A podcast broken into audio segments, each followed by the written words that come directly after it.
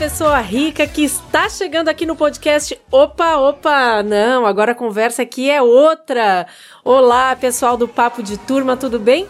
Hoje eu tô aqui acompanhada de figuras maravilhosas. Eu sou a Diana Manente, já participei do antigo Finanças com o Sulca e tô aqui hoje para a gente falar sobre o Dia das Mulheres e Meninas na Ciência. Muito bem, a gente está com a nossa neurocientista favorita, que já está participando pela segunda vez. A Sinara. Sinara, seja bem-vinda. Te apresenta ao nosso público, por favor. Oi, Diana. Muito feliz em estar aqui de volta com vocês. Prazer enorme falar aqui sobre ciência e mulheres e meninas na ciência. Muito bem, e a gente tem também uma estreante hoje aqui no podcast, a nossa botânica Júlia Gava. Por favor, Júlia, te apresenta. Oi, Diana. Oi, pessoal. Sinara, é um prazer estar aqui falando com vocês. Então, hoje é o Dia das Mulheres e Meninas na Ciência e a gente vai falar sobre os desafios e as conquistas de todas nós nesse meio. Vamos lá, meninas? Vamos lá. Vamos lá.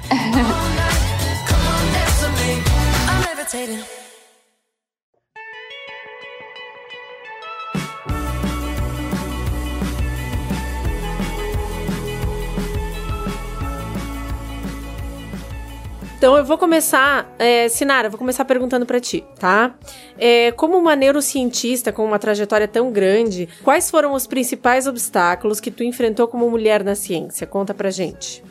Então, Diana, é, eu vou te dizer que, que para mim, a minha geração, eu não enfrentei tantas dificuldades, não tive dificuldades grandes para me colocar né, na, no meio científico né?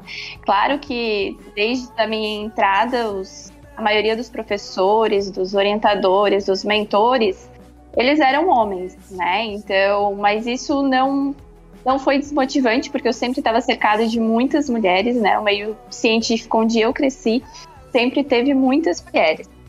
Então, a minha geração, graças às gerações que me antecederam, né, que desbravaram esse território, né, que foi sempre dominado muito pelos homens.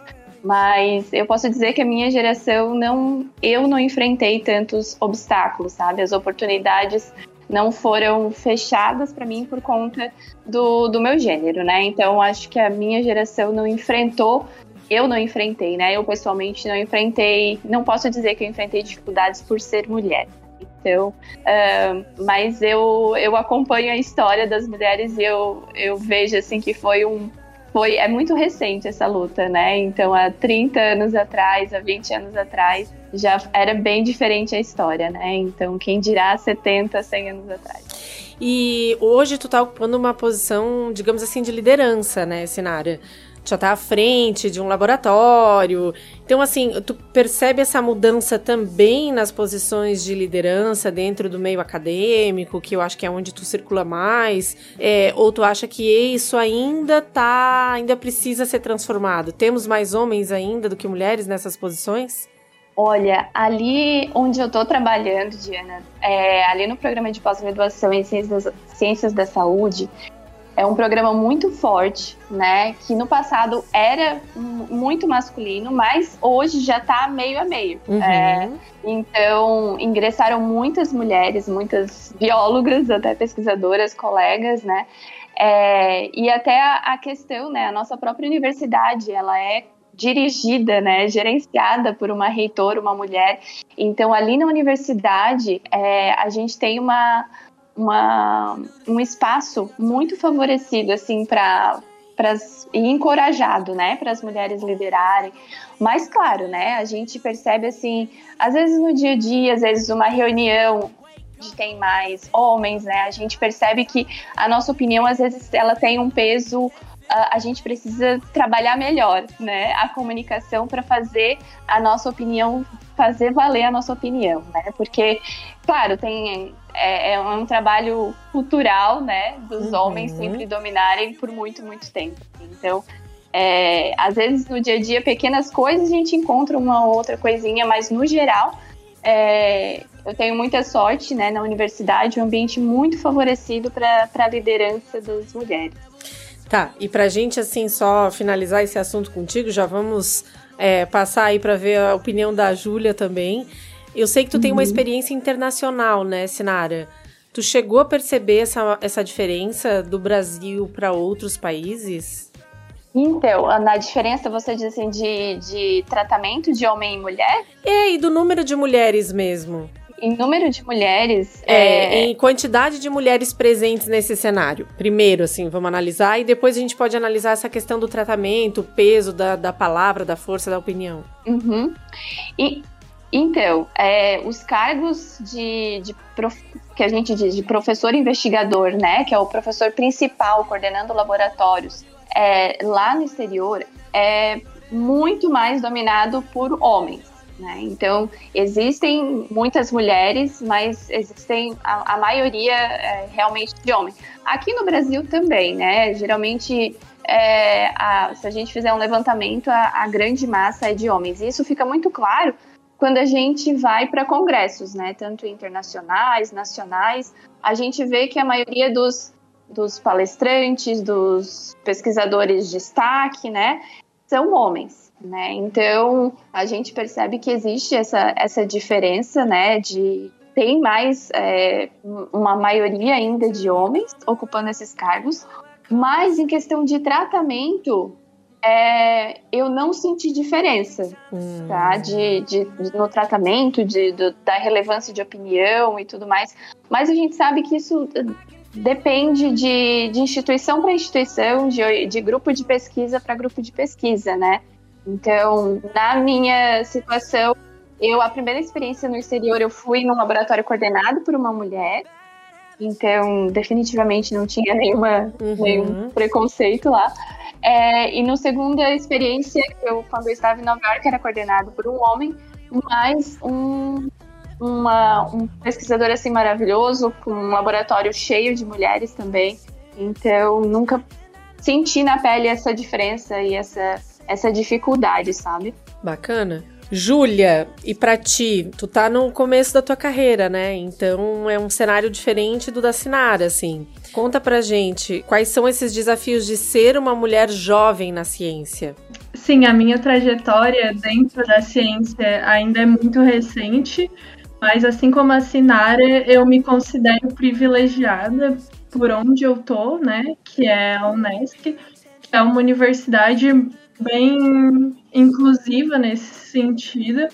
A gente tem dentro do nosso curso excelentes referências femininas de pesquisadoras, incluindo a Sinara, que foi minha professora e que é uma ótima referência, né, para mim, apesar da gente não estar na mesma área, continua sendo uma representatividade muito grande ver uma mulher é, jovem, assim como ela, tendo tantas conquistas e isso realmente inspira a gente, né? E dentro da botânica também, no, no herbário onde eu trabalho, que é o herbário Padre Dr. Raulino Heights, ele foi fundado por uma mulher também, há 30 anos atrás. E foi a professora Vanilde, né? Ela foi uma das primeiras professoras aqui da nossa região a ter doutorado em botânica, a entrar nessa área da botânica. E também é uma pessoa que serve de referência para mim ali dentro. Então, apesar de eu ainda estar tá nesse início, eu já tive ótimos exemplos é, de onde é possível chegar. E tu acha, assim, vislumbra quais os teus principais desafios mesmo, assim, é, coisas que tu ah, imagina que tu vai ter que superar ainda por ser uma mulher jovem e tá ingressando dentro desse meio? Então, é, vendo cenário, né? Eu, esses dias eu estava até uma matéria que falava que aqui no Brasil, dentro da pós-graduação, as mulheres elas são maioria como estudantes, mas quando chega em posições, por exemplo, como professores ou pesquisadores de cargos mais altos, isso é a maioria dominado por homens. Então a gente ali como estudante, a gente está ali aprendendo, só que no fim, os homens acabam conseguindo chegar mais a postos mais altos, assim, digamos, né? Daí eles até falam que É, muitas vezes pode estar relacionado à questão da, do papel da mulher dentro de uma família, a questão de maternidade, né? Eu ainda não sei se eu quero ser mãe, mas essa questão da maternidade, por exemplo, eles falam que durante esse período em que as mulheres diminuem a sua produção científica, elas acabam sendo desfavorecidas porque os homens continuam produzindo enquanto elas têm que parar para dar um pouco mais de atenção ao núcleo familiar, né? Vamos ouvir o barulho do tabu quebrando? Vamos trazer dados. Vou fazer um link aqui, porque eu acho que essa tua fala ela vai encaixar perfeitamente é, em alguns dados que o, o André pesquisou pra gente. E ele trouxe são dados da Unesco, Julia. Olha só que interessante, né? As mulheres recebem menos por suas pesquisas e não progridem em suas carreiras na mesma velocidade que seus colegas homens. Isso é um dado da Unesco. Mas o que eles falam é, e o que eles trazem aqui é mais atrelado à rotina doméstica e não necessariamente à maternidade. Então, abre teu olho, porque a gente conhece teu namorado, Júlio.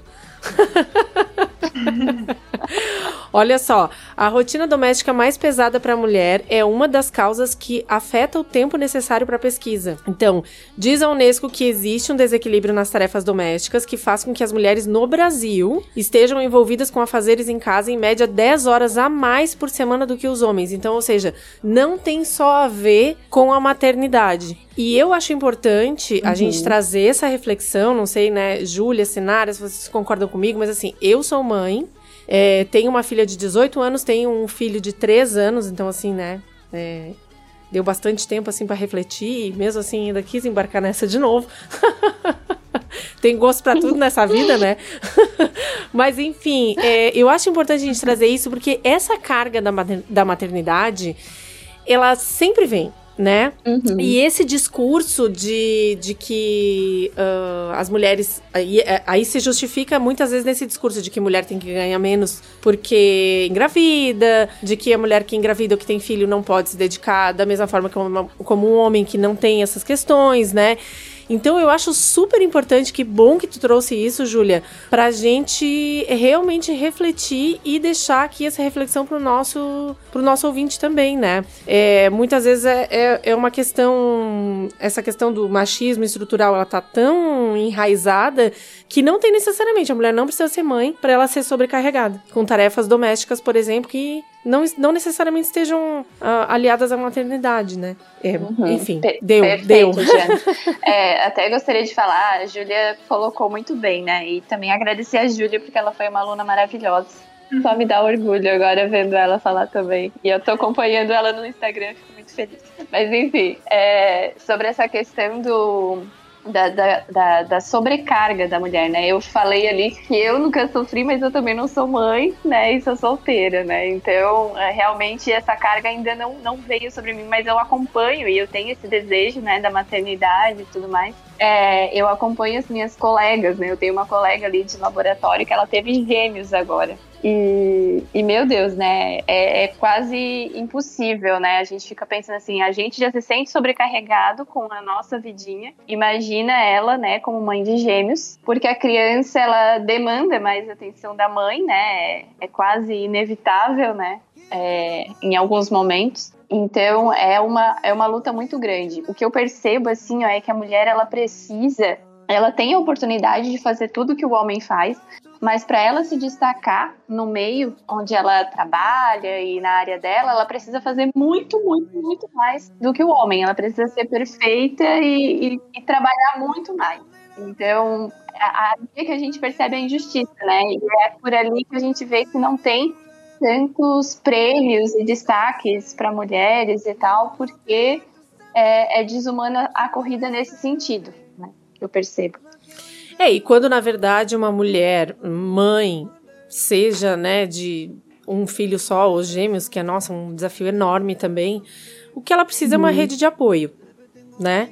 Porque se essa mulher que é mãe, ela tem uma rede de apoio, ela consegue passar pela experiência da maternidade de uma forma muito mais leve, consegue ter uma produtividade também em outros aspectos muito melhor, Mas acontece que quando vem a maternidade, vem essa responsabilidade também única e exclusiva da mulher. Claro que um filho pequeno demanda muito mais da mãe, né? A gente tem que estar tá ali agarrado no peito e mamando, e é uma experiência linda, maravilhosa, mas se a gente for pensar também, é uma experiência breve. Né? A gente não tá falando aí, é óbvio que hoje em dia tem mulheres que estendem a amamentação, que, que optam por um caminho A, B, ou C ou D, mas enfim, é, eu, o que eu vejo assim, e, e principalmente em relação a essa bandeira da maternidade, é que o fundamental realmente é a rede de apoio, né? Uma mulher mãe com rede de apoio, as coisas fluem muito melhor, né? A gente estava conversando antes de começar a gravação aqui sobre as inspirações de vocês, né? Então eu já sei que antes do programa de hoje foi pedido que cada uma de vocês trouxesse uma mulher na ciência que inspira vocês. Então a gente queria ouvir, de repente, vamos começar pela Júlia. O que, que tu acha, Júlia? Traz para nós assim uma mulher que te inspira na ciência. Tchê, vamos lá. Bom, é, uma mulher que me inspira na conservação, principalmente, né? Que é, é uma das áreas que mais me cativa dentro da biologia, né? A botânica, mas também a conservação. E uma mulher que vem me inspirando há alguns anos é a Miriam Procknow. Miriam, ela é daqui de Santa Catarina ela é uma pedagoga e ambientalista.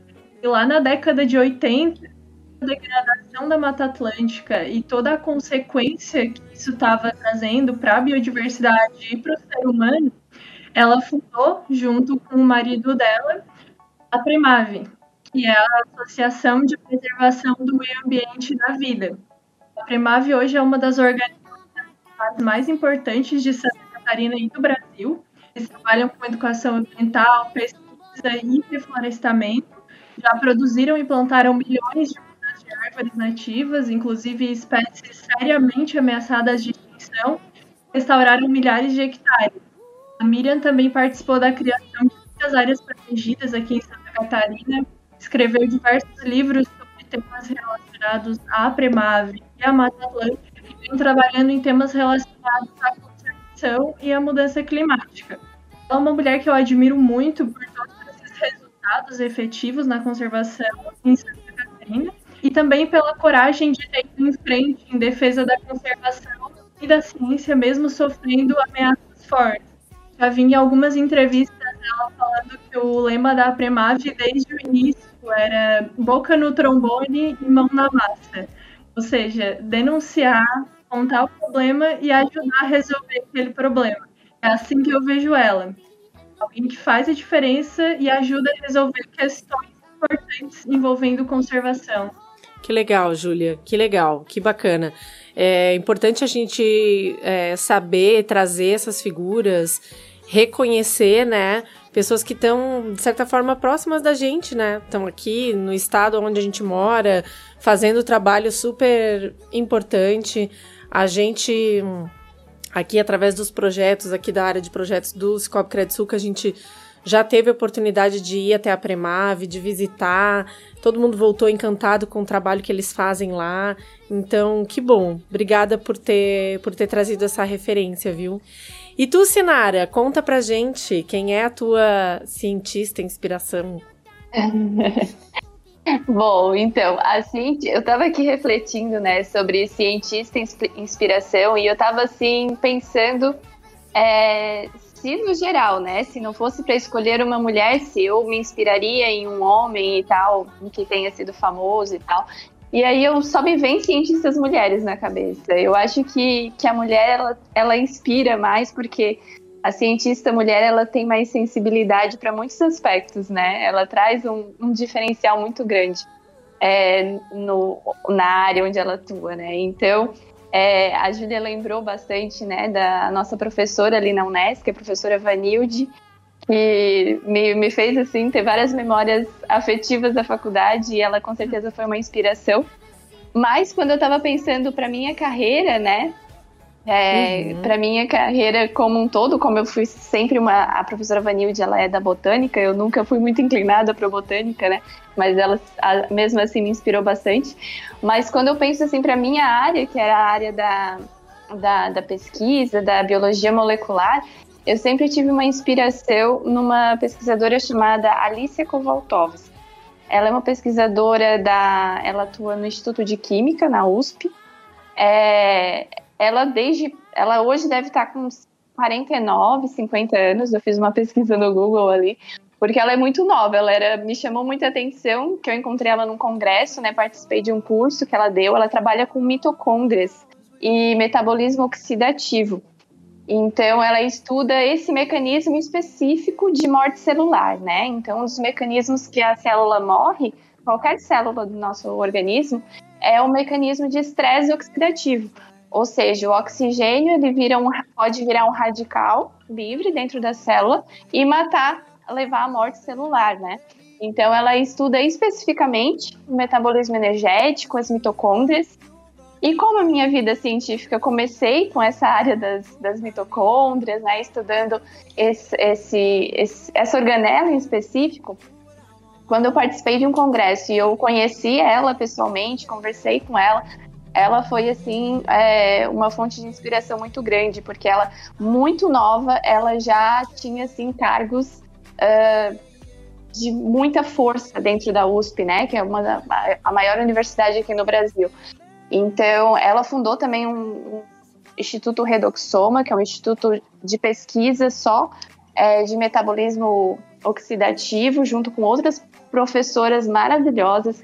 Ela escreve livros assim mais é, voltados para a comunidade geral, explicando sobre esses mecanismos de, é, de energia, de obtenção de energia, como que as células é, obtém energia dos alimentos e como que elas morrem, enfim, né?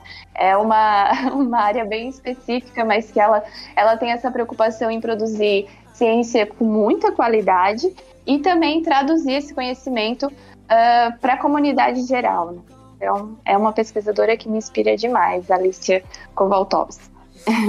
E como é importante, né? Uh, agora eu aqui ouvindo vocês duas e pensando como é importante a gente ter essas referências. E quando vocês trazem essas cientistas que inspiram vocês, vocês não estão trazendo pessoas distantes, né? Isso me chamou a atenção, assim. Não é aquele ser inalcançável, perfeito, que vive, sei lá, muito longe da gente, né? Vocês estão trazendo mulheres que, que estão aí, que são jovens, né? Enfim, é, a, acho que a, a Prof. da Premave nem tanto, mas que são mulheres que estão aí ainda na batalha, estão trabalhando e tão próxima de vocês, né? E como é bom a gente ter essas pessoas que nos inspiram perto da gente. Eu acho que isso, na verdade, é o que inspira ainda mais, porque ter essas pessoas próximas que são é, gente como a gente mostra que nós também talvez um dia poderemos chegar lá ou em outros lugares, né? Mas lugares importantes de fala e de atuação. Exatamente, né? Pessoas que cresceram e se desenvolveram dentro da nossa realidade, né? Do nosso país, da educação do nosso país, né? Então, tem, tem muita, muita gente boa que inspira mesmo a gente. Vou trazer uns dados aqui para vocês também que eu acho interessante a gente colocar. O Dia das Meninas e Mulheres na Ciência, ele foi definido pela ONU somente em 2015. E a Unesco traz que 30% dos cientistas do mundo são mulheres. Então a gente ainda está falando de uma desigualdade considerável, né? E eles falam também sobre a redução da desigualdade de gênero, que é um dos objetivos de desenvolvimento sustentável da ONU para a agenda de 2030. Meninas, eu queria agradecer imensamente a participação de vocês, dizer que vocês são mulheres é, cientistas que inspiram a gente. Tenho certeza que vão inspirar os nossos ouvintes também. Quero agradecer aqui aos meninos que estão é, encabeçando o papo de turma, que é o André e o Felipe, por me convidarem por estar aqui e vir conversar com duas pessoas tão maravilhosas. E quero deixar o microfone agora aberto para vocês também, para vocês falarem o que vocês quiserem, para vocês se despedirem do nosso ouvinte, para vocês trazerem alguma curiosidade. Fiquem à vontade para a gente poder se despedir de uma forma bem legal. É, vou começar, pode ser? Vai lá! então, Diana, Júlia, foi um prazer estar aqui com vocês conversando desse tema tão importante, né? É, esse momento que a nossa, a nossa sociedade está vivendo, né, de, de conscientização, de empatia, de dar valor, né, e reconhecer o valor e, e a, enfim, da, de todas as, as mulheres. Então, eu, meu recadinho aqui para os homens, né, terem mais empatia com as mulheres e, e reconhecer, né, todas as, as nossas um, as nossas qualidades, né, e os, o, todo o, o esforço, né, que, que a gente faz, aquela questão cultural a gente entende que é muito difícil, né? Porque é uma, uma questão do, do machismo que está muito infiltrado, né, na, na cabeça de muitos meninos, mas é, eu, eu, vejo que essa, essa geração tá, tá, se, tá mudando, tá se transformando, então a gente pede cada vez mais essa, essa lucidez masculina para perceber né, que a gente, a gente tem tem algumas a, as dificuldades de, de nos colocarmos, né, por conta dessa de, de, de todo esse, esse, poder masculino, né, que a nossa sociedade historicamente por anos e anos sempre deu muita muita força para os homens, né? Então hoje a gente pede um pouquinho de empatia e de e de espaço também, né?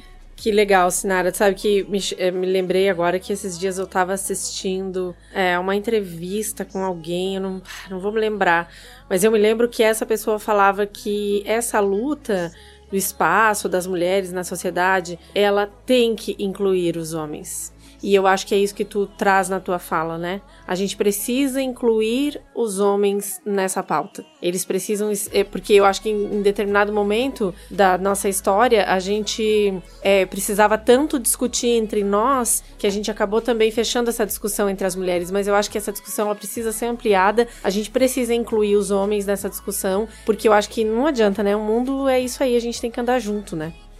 Exatamente. E não é tratar igual ao homem, né, Diana? A gente tem as nossas diferenças, as particularidades da questão da maternidade, né, que é uhum. algo que precisa ser olhado dentro do mercado de trabalho, né, e, e, e observado como uma, uma necessidade, né, esse momento da mulher, é, não como uma falha, né, mas como uma necessidade para o profissional mulher. Né? Até porque só tem um caminho, né? precisamos desse, dessas reformas, né? É, e... Estamos caminhando para isso, eu imagino. Até porque só tem um caminho para chegar nesse planeta, né? Que nós conhecemos, pelo menos, né, Sinara? E é, é através de nós mulheres, né? Não vai rolar outro. Exatamente, exatamente. Se a gente não fizer pela gente, É, não, e tipo, né? Se a gente não engravidar e não tiver filho, não tem mais mundo, gente. Acabou, desculpa uh -huh. informar aí vocês. Já é. Então tá, obrigada, meu amor. E Júlia, fala aí pra gente, deixa tuas, tuas considerações finais. Concordo totalmente com tudo que vocês falaram. Acho que todos os problemas, né, envolvendo essa questão do machismo e da falta de oportunidade para mulheres dentro da ciência é algo que vem sendo reflexo da sociedade e para resolver ele a gente tem que é, ir na raiz, e é tirar esse machismo, né? Diminuir todos esses problemas dentro da nossa sociedade. Não dá para excluir os homens desse processo, com certeza. E assim, para as mulheres, meninas que estejam ouvindo, eu ainda estou no início da minha carreira, mas pessoas como a Sinara, como eu já falei, mostram que a gente é inteligente, a gente é capaz o processo nem sempre é fácil, às vezes a gente tem que se esforçar muito mais do que um homem, mas a gente chega lá porque a gente é incrível. É isso. então, tá, muito bem. Um beijo para vocês, meninas. Obrigada, obrigada pelo trabalho que vocês fazem. Muito sucesso para vocês. A gente ainda quer aplaudir vocês muito, muito, muito, muito. Quero deixar aqui um beijo especial pro nosso ouvinte. E a gente tem spoiler do próximo episódio não? Não? Ah, não pode, não tem. Estão me dizendo aqui que não posso contar. Então tá. Gente, esse podcast, Papo de Turma, é uma iniciativa do Cicobi Credsuca. é, está vinculado aos programas e aos projetos educacionais e sociais da instituição. Então, assim, segue lá, arroba a Turminha do Sulca, que é o nosso programa de educação financeira. Segue lá, arroba programa Amabio, também nosso programa de educação ambiental, de reflorestamento. Um beijo a todos, um abraço, era isso, até a próxima. E a um, pedido final. Ah! Fui lembrada aqui que eu não posso me despedir de vocês, Júlia, Sinara, antes de um pedido muito especial. A gente uhum. sempre finaliza o nosso podcast com os convidados é, pedindo uma música. então a gente queria que vocês é, pensassem rapidamente. Não vale pensar muito, não. E que vocês deixassem uma dica de uma música pra gente poder finalizar e começar esse episódio. Vou começar com a Júlia. Vai, Júlia! Uma música. Ai, meu Deus. Uma música pra gente começar esse, esse episódio. Deixa eu pensar. Tem que ser uma música de mulher, né? Pra uhum. fazer um... É, poderia fazer ser. Jus. Poderia ser. Deixa eu pensar. Hum... Pode ser a primeira que vier na tua cabeça, não precisa pensar muito, não. Vamos colocar uma Dua Lipa, hein? Pra oh, animar. muito bem. e aí, Sinara? E uma ah, música pra vou... gente fechar o podcast. Eu, eu, tenho, eu escuto muito essa música, eu, eu adoro ela. É uma música bem cult, né?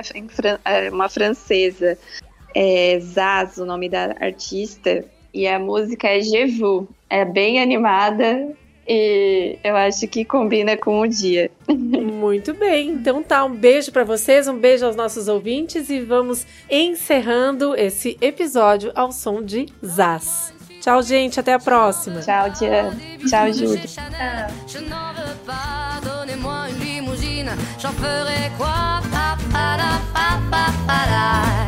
Offrez-moi du personnel, j'en ferai quoi? Un manoir à Neuchâtel, ce n'est pas pour moi. Offrez-moi la tour Eiffel, j'en ferai quoi?